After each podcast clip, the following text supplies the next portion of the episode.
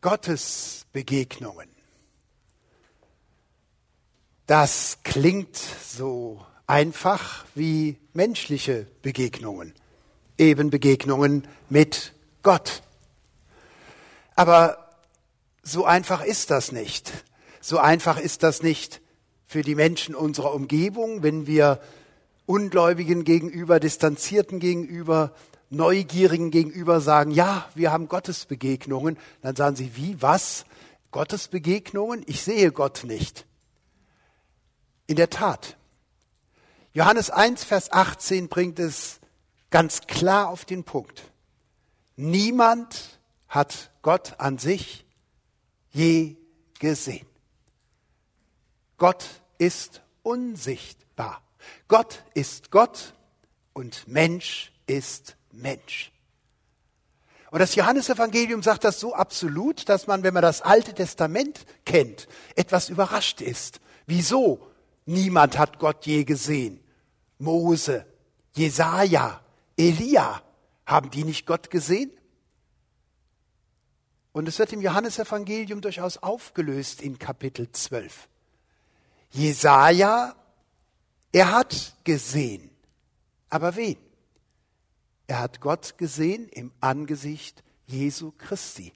Seine Herrlichkeit hat er gesehen, nämlich die Herrlichkeit Jesu Christi. Und im Gesicht Jesu Christi hat er die Herrlichkeit Gottes gespiegelt gesehen. Das heißt also, wenn wir als Christen so selbstverständlich von Gottes Begegnungen reden, dann kürzen wir ab. Denn Johannes fährt fort in Johannes 1, Vers 18. Niemand hat Gott je gesehen. Der einzigartige, der selbst Gott ist, der hat ihn uns verkündigt, ausgelegt, wiedergespiegelt und gezeigt. Also an sich kann man Gott nicht sehen, unabhängig von Jesus Christus. Warum? Nun, wir haben den Eindruck, wir haben doch ein Bild von Gott, wir haben eine Vorstellung von Gott. Menschen, die lange schon als Christen leben, allemal, aber ich denke auch die, die eher distanziert sind. Aber bleiben wir sauber. Unser Bild von Gott ist ein Bild von Gott. Es ist nicht Gott selbst. Und selbst wenn wir 30, 40, 50 Jahre als Christen leben, ist es immer noch eine Differenz zwischen unserer Vorstellung von Gott und dem, was wir sehen werden, wenn wir vor Gott treten und ihn sehen, wie er wirklich ist.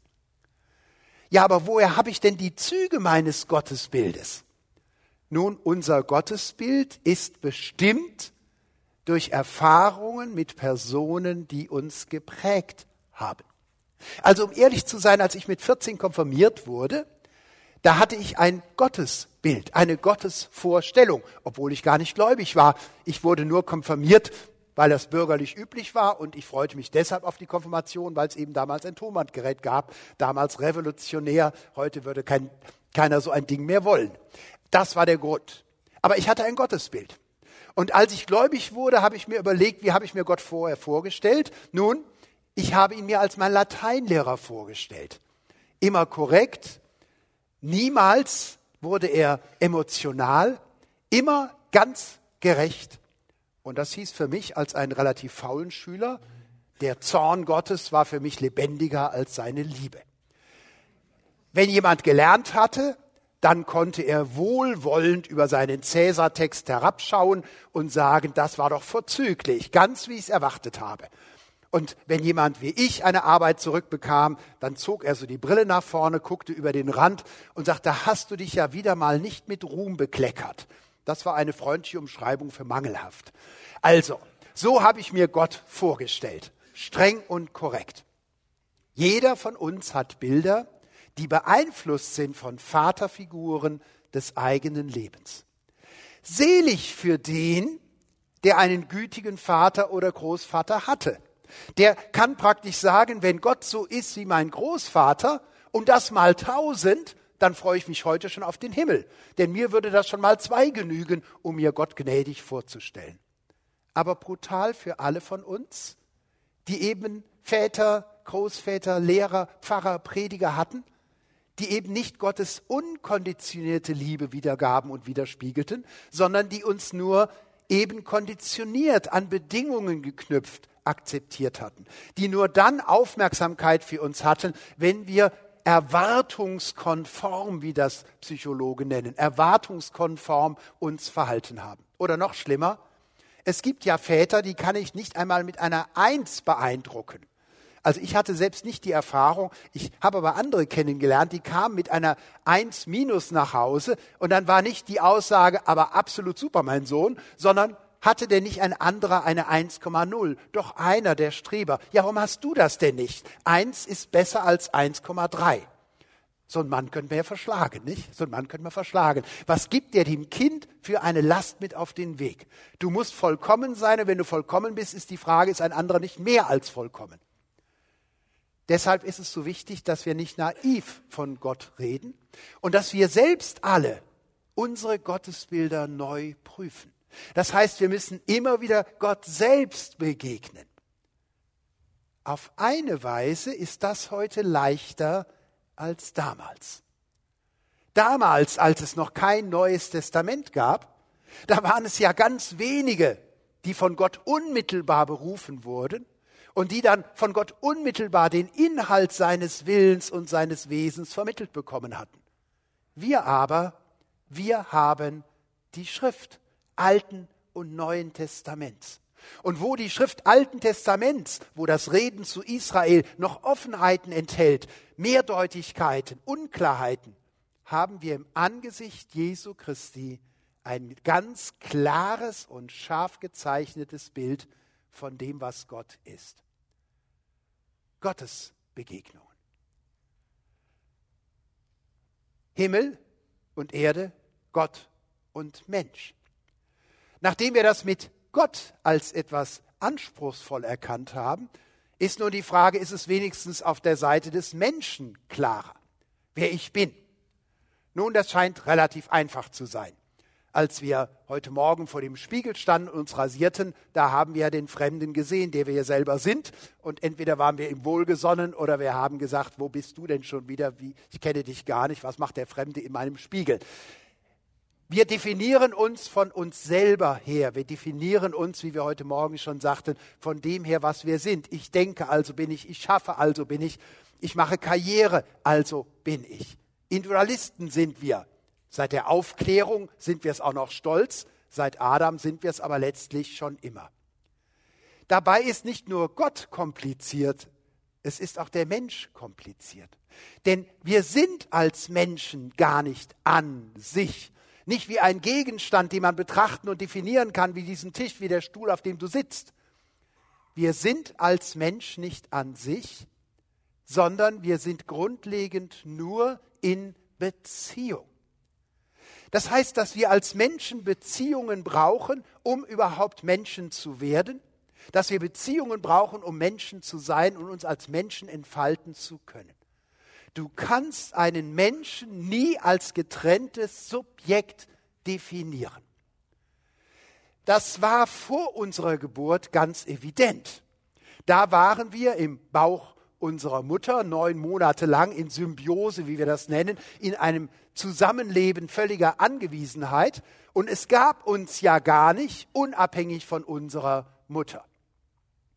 Das ist aber bei uns Menschen auch nach der Geburt noch evident, dass wir nicht an sich sind, denn wir gehören nicht zu den Geschöpfen, die man bei der Geburt aussetzen kann, und dann finden die schon ihren eigenen Weg ins Leben, wie irgendwo ein abgelegtes Ei von einer Schildkröte, das dann im besten Fall seinen Weg unabhängig vom Muttertier in die Welt bekommt. Lange sind wir abhängig das gilt natürlich auch für andere Tiere. Ich erinnere mich dran, meine Frau hat mir beim Italienurlaub am Gardasee zum Wandern und Schwimmen, da hat sie mir aus einem Buch vorgelesen, ich weiß gar nicht, was es war, wie man so auf Liegestühlen liegt und sich gegenseitig was vorliest, dass Kängurus ihre Jungen nach der Geburt, nach der Geburt, bis zu zwölf Monaten in ihrer Bauchtasche haben. Nach der Geburt bis zu zwölf Monaten.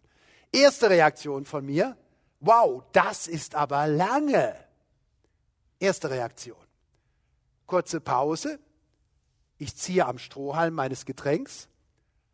Und dann kommt die Konsequenz, ja, wenn ich mir überlege, wie lange uns die Menschenjungen heute auf der Tasche liegen, dann ist es bei den Kängurus ja noch relativ kurz, nicht? Das kann ja heute bis zu 30 Jahren sein, dass sie uns auf der Tasche liegen, nicht? Also, wir sind auf Beziehungen angewiesen. Das gilt dann natürlich auch am Ende des Lebens, auf Beziehungen angewiesen zu sein.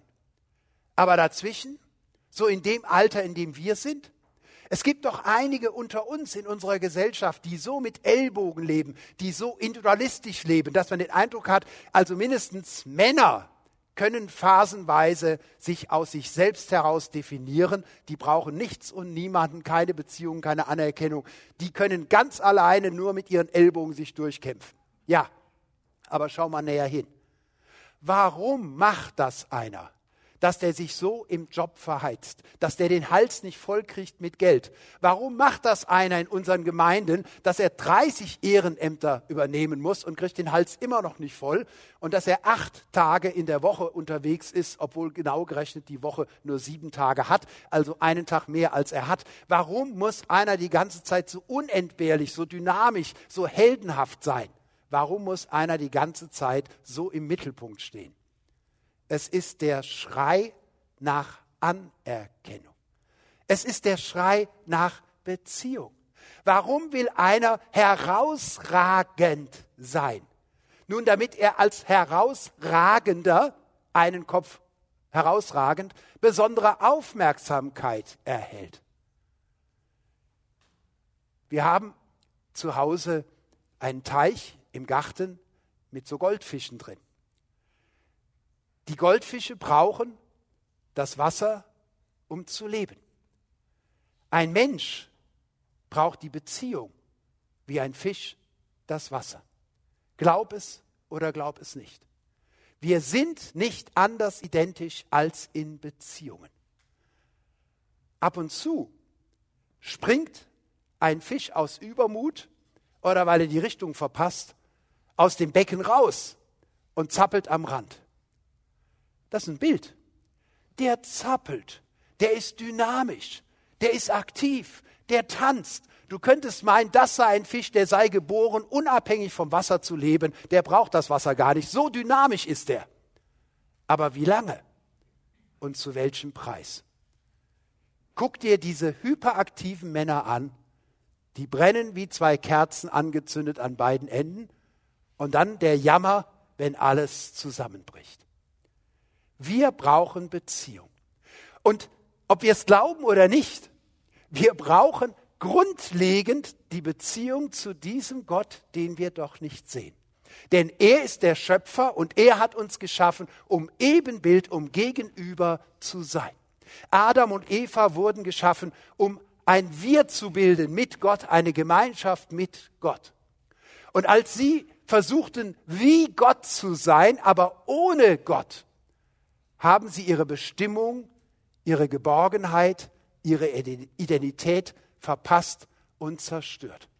Und wie es denn so ist, wenn wir in der Gottesbeziehung scheitern, ist es kein langer Weg, auch in den menschlichen Beziehungen zu scheitern. Kaum haben sie sich von Gott getrennt, ging auch schon der erste Ehekrach der Geschichte los und beide haben sich gegenseitig die Schuld am Konflikt zugeschoben.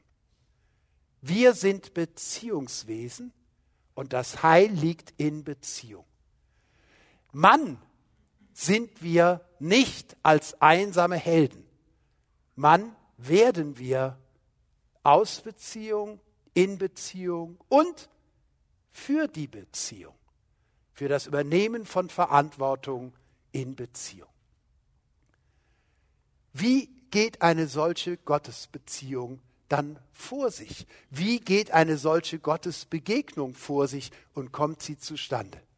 Nun, wir können eine Fülle im Alten und Neuen Testament uns anschauen und ich habe eine genommen, die eine sehr frühe war und eine, die in der Erzählung so klar gegliedert ist, dass es genau richtig ist für einen Nachmittagsvortrag, wenn wir schon so viel gehört haben, weil es quasi so abläuft, als könnten wir die Stufen ganz klar voneinander trennen und erkennen die Berufung des Jesaja.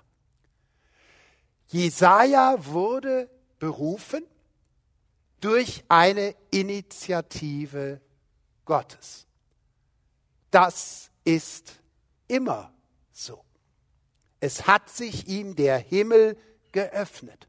Und wir haben den Eindruck, dass er dort im Tempel in Jerusalem war, aber plötzlich in diesem normalen Tempelgottesdienst etwas erlebte, was menschlich nicht denkbar und vorstellbar und herbeiführbar war.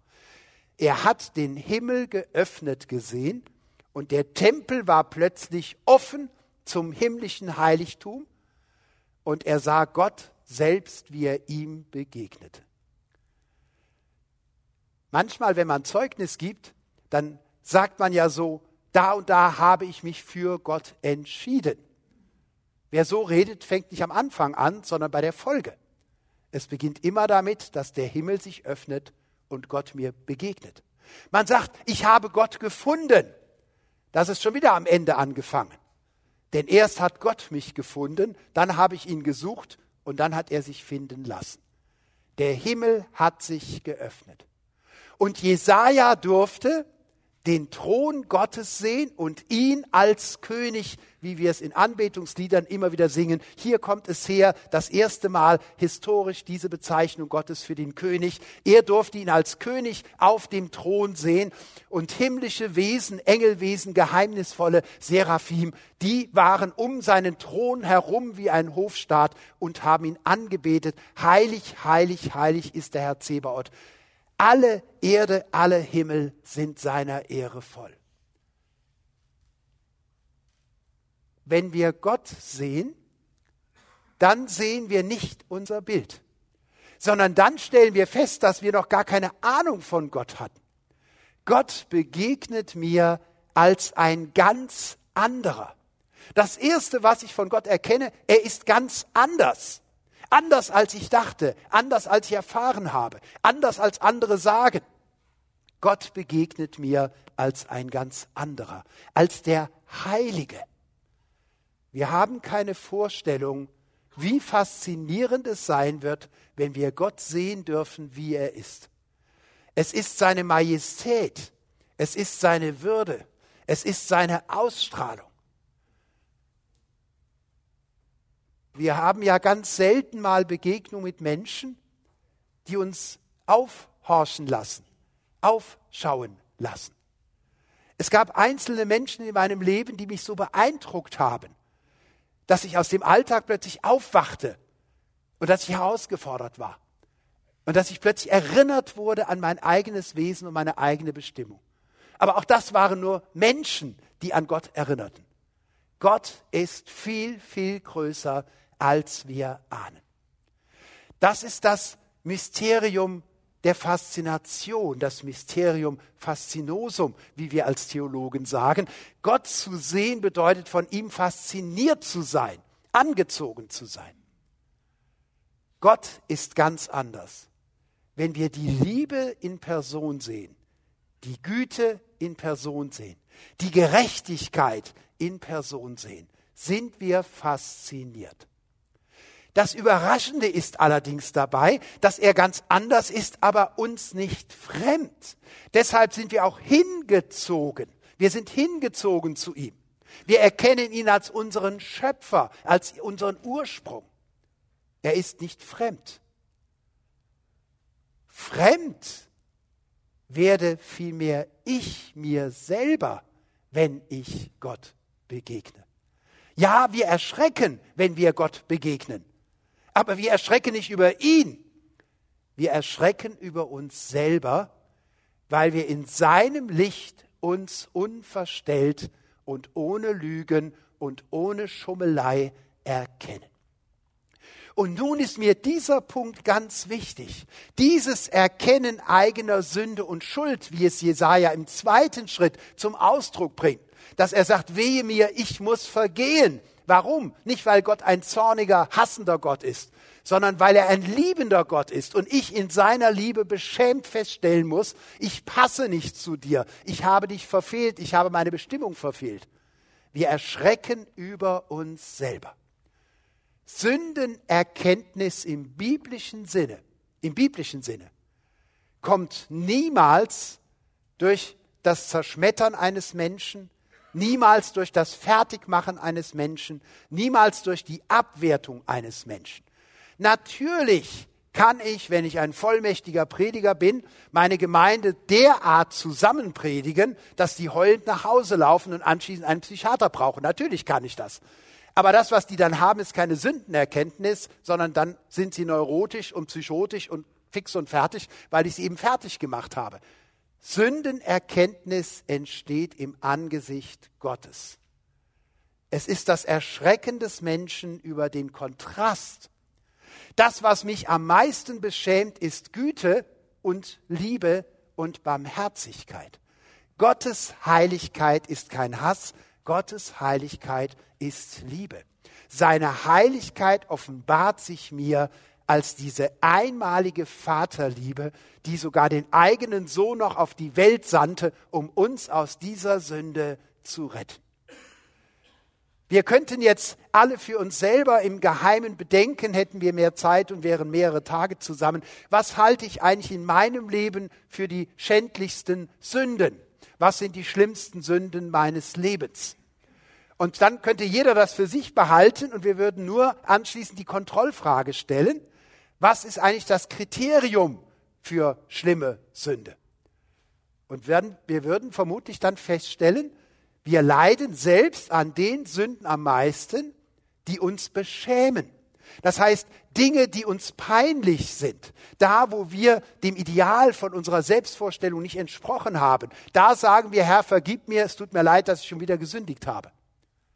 Gott aber interessiert weniger, wo ich mein gekränktes Ego erleide.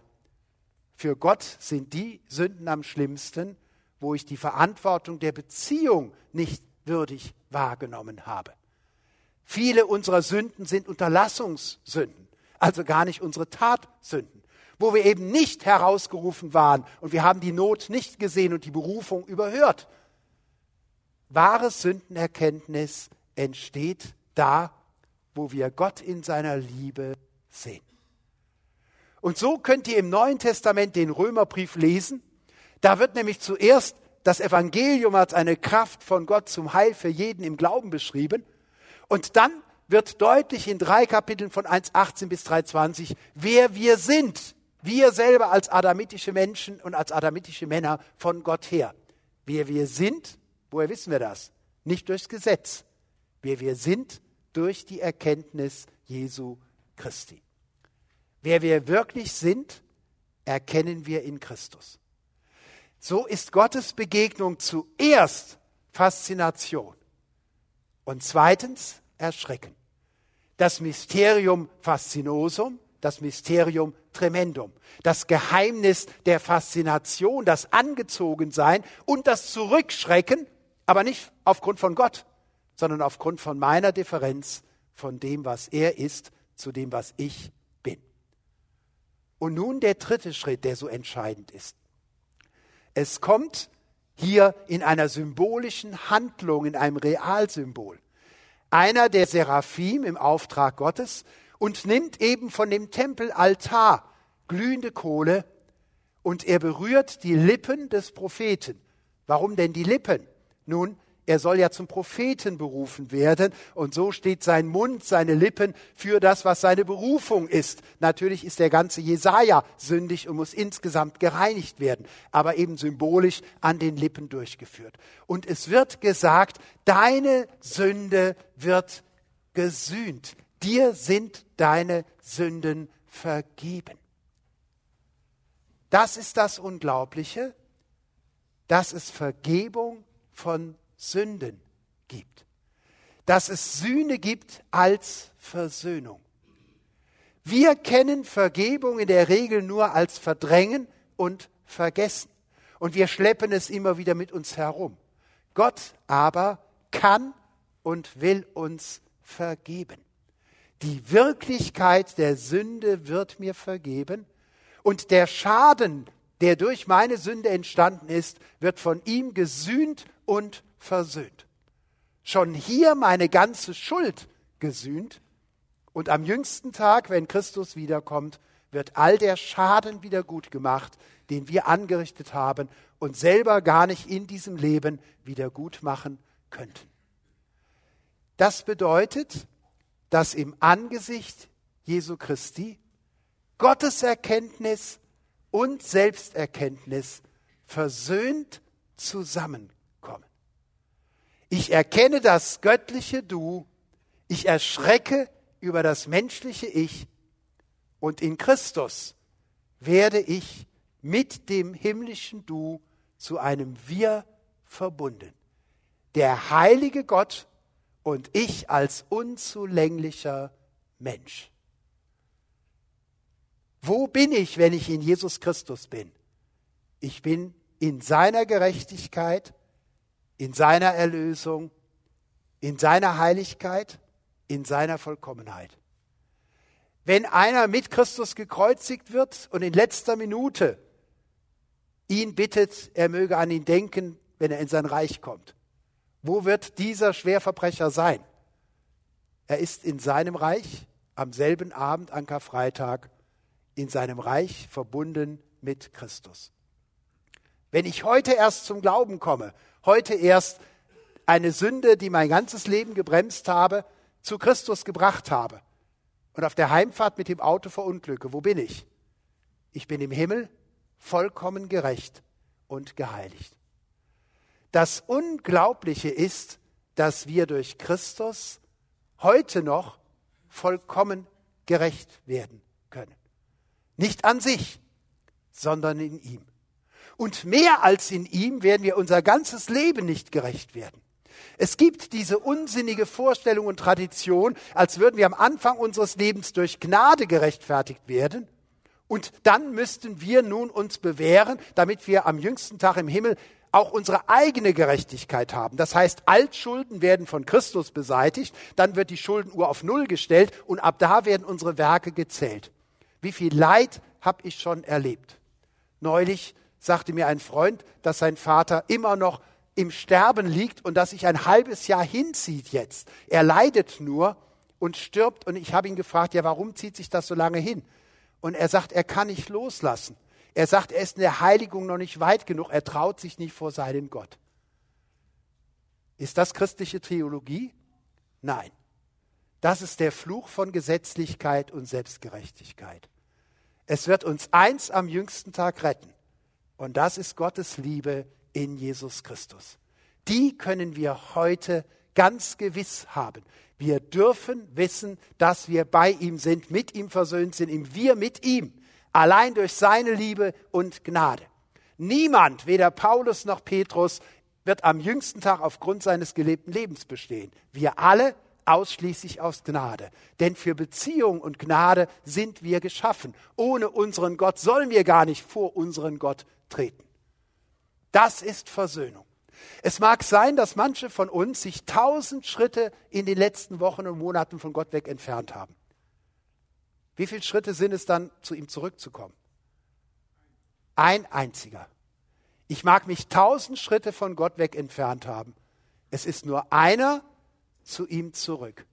Denn in seiner Liebe holt er mich da ab, wo ich bin.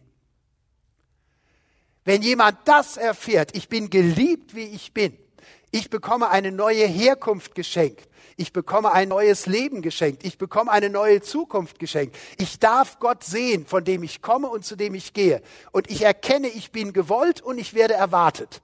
Das setzt Energien frei. Und das ist die vierte Stufe. Er erkennt das Du, er erkennt das Ich, er darf das Wir erleben, die Versöhnung mit Gott. Und vom Neuen Testament her sagen wir in Christus. Und das vierte, Ganz faszinierend.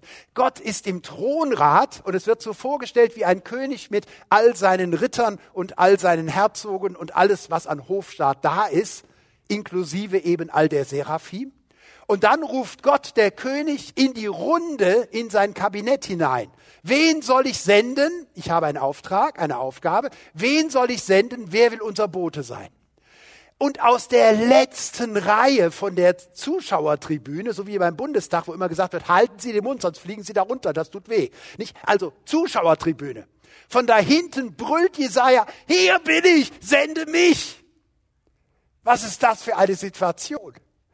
Im Raum des heiligen Gottes ist der kleine Pimpf Jesaja für eine kleine Kurzvision mal im Thronrat Gottes und Gott sagt, wen soll ich senden? Und der brüllt, sende mich. Das nenne ich Selbstbewusstsein. Hast du so ein Selbstbewusstsein als Christ? Hast du so ein Selbstbewusstsein als Christ? Ich bin von Gott geliebt. Herr, wenn du mich sendest, dann gibst du mir auch die Vollmacht, es zu tun. Ich bewundere diesen Jesaja und ich bewundere, dass er diesen Auftrag bekommen hat und durchhielt. Denn wenn ihr den Text weiterliest, ist das nicht so kurzweilig wie heute Mittag. Er bekommt nämlich einen absolut harten Job. Als ich ordiniert wurde, dann durfte ich auf das Evangelium von Jesus Christus ordiniert werden. Und mein Verkündigungs- und Lehrauftrag ist, das Neue Testament und das Evangelium zu lehren, zu verkündigen, in Seelsorge zuzusprechen. Was für ein Beruf, was für eine Berufung, heute bei euch zu sein, von Christus zu sprechen. Dem armen Jesaja wurde gesagt, niemand wird hören, was du sagst, denn sie haben Ohren und hören nicht. Niemand wird sehen, was du ihnen vor Augen stellst. Sie haben Augen und werden nicht sehen. Sie sind verstockt. Aber um meiner Gerechtigkeit willen sollst du ihnen das Wort verkündigen mit der Perspektive der endgültigen Errettung. Dann werden sie am Zion sein und nicht nur Israel erkennen, sondern alle Heidenvölker, wie wir es seit der Urgemeinde erleben dürfen. Und er sagt, wie lange? Und Gott sagt, du wirst es nicht erleben, dass sie umkehren und Buße tun. Er hat nur den Auftrag, Gerichtsprophet zu sein. Aber wer Gott gesehen hat, so heilig, so liebend wie er ist, der lässt sich überall hinsenden. Wie viel mehr heute wir, die wir nicht gesandt werden, um den Trümmern zuzuschauen, sondern um den Trümmern Gottes Aufbau zu verkündigen. Die wir nicht Gericht predigen müssen, sondern Gottes Rettung und Liebe. Wollt ihr Gott begegnen? Im Neuen Testament haben wir das ganze Evangelium und daran können wir uns halten. Wir haben es schwarz auf weiß. Ob wir es fühlen oder nicht, wo wir uns gerade befinden. Wir können zu ihm kommen und wir dürfen in Christus immer wieder neu anfangen. Und so möchte ich, dass wir einmünden mit unserem Vortrag heute Nachmittag in ein gemeinsames Gebet, das ich spreche und jeder, der will von euch, kann es für sich selbst nachvollziehen. Es kann sein, dass jemand hier ist, der sagt, das alles hat mich heute angesprochen und ich begleite ja das und gucke schon eine Weile, aber ich selber würde mich gar nicht als Christ bezeichnen. Noch häufiger aber habe ich in diesen Tagen mit Männern gesprochen, die einfach sagten, ja, ich weiß, ich hatte mal einen Anfang, es gab eine erste Liebe, es gab eine Begeisterung, aber in den letzten Jahren hat sich eine Spur ergeben, die diese Freude nicht mehr hat. Wenn ich heute sterben würde, ich wüsste nicht gewiss, wie damals bei der Bekehrung, bin ich eigentlich dabei, wird es reichen. Und für all die und für mich selber möchte ich ein Gebet sprechen, das widerspiegelt, dass wir verstanden haben, dass Gott uns in Christus begegnet, dass sein Evangelium sein Ja zu uns bedeutet. Lasst uns beten.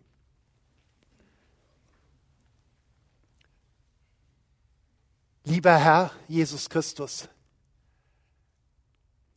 ohne dich könnten wir deinen himmlischen Vater nicht sehen und erkennen.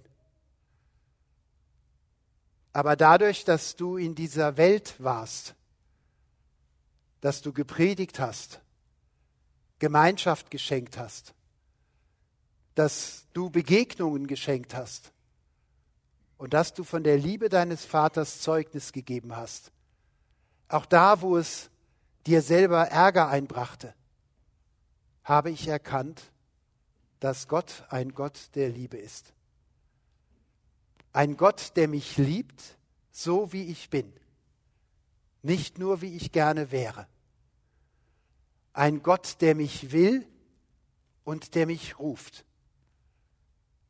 Herr Jesus Christus, wir danken dir, dass du gekommen bist, um uns mit dem Vater zu versöhnen. Du hast uns seine Heiligkeit und Liebe verkündigt und du hast uns in seinem Namen gerufen, um uns zu heilen. All das, was in meinem Leben liegt an Schuld, an Versäumnis. All das, was in meinem Leben liegt an Leid, das andere mir zugefügt haben. Meine Eltern, andere Menschen. All das, was an Dunkelheit und Schwere ist in meinem Herzen. All das lege ich dir hin. Ich klage es dir. Ich bekenne es dir. Und ich bitte dich heute, hier und jetzt, vergib mir alle meine Schuld.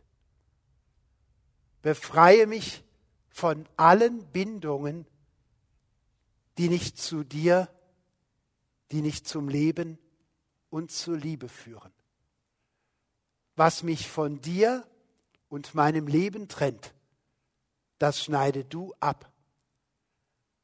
Ich möchte heute und für immer zu dir gehören. Ich möchte deine Berufung hören und mit einem klaren Ja antworten. Herr, ich danke dir, dass du meine Gerechtigkeit bist, dass du meine Erlösung bist, dass du meine Kraft bist und mein Leben. Nichts will ich ohne dich sein, alles mit dir. Und ich bitte dich von Herzen, dass du nun so in mein Leben kommst, dass du es niemals mehr verlässt. Ich ergreife deine Hand, die mich ergriffen hat, und ich bitte dich, halte du mich fest.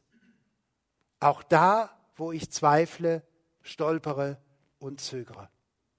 Und sollte ich je in eine Anfechtung kommen, sollte ich je in eine Dunkelheit kommen, in der meine Hand dich nicht mehr hält, halte du mich dennoch. Möchte ich dieses Gebet vergessen, erinnere du dich daran. Werde ich dir untreu, dann bleibe du dir selber treu, deiner Zusage, dass du mich hältst. Herr, ich danke dir, dass nun mein Leben beginnt mit dir und auf dich hin. Ich danke dir, dass nichts und niemand mehr mich von dir trennen kann. Nicht, weil ich vollkommen bin, sondern weil du vollkommen bist und treu. Ich danke dir, dass ich wohl alt werde und endlich sterben werde, aber durch dich und deine Liebe im Wir mit dir niemals tot sein werde. Danke für deine Hoffnung. Danke für deine Gewissheit.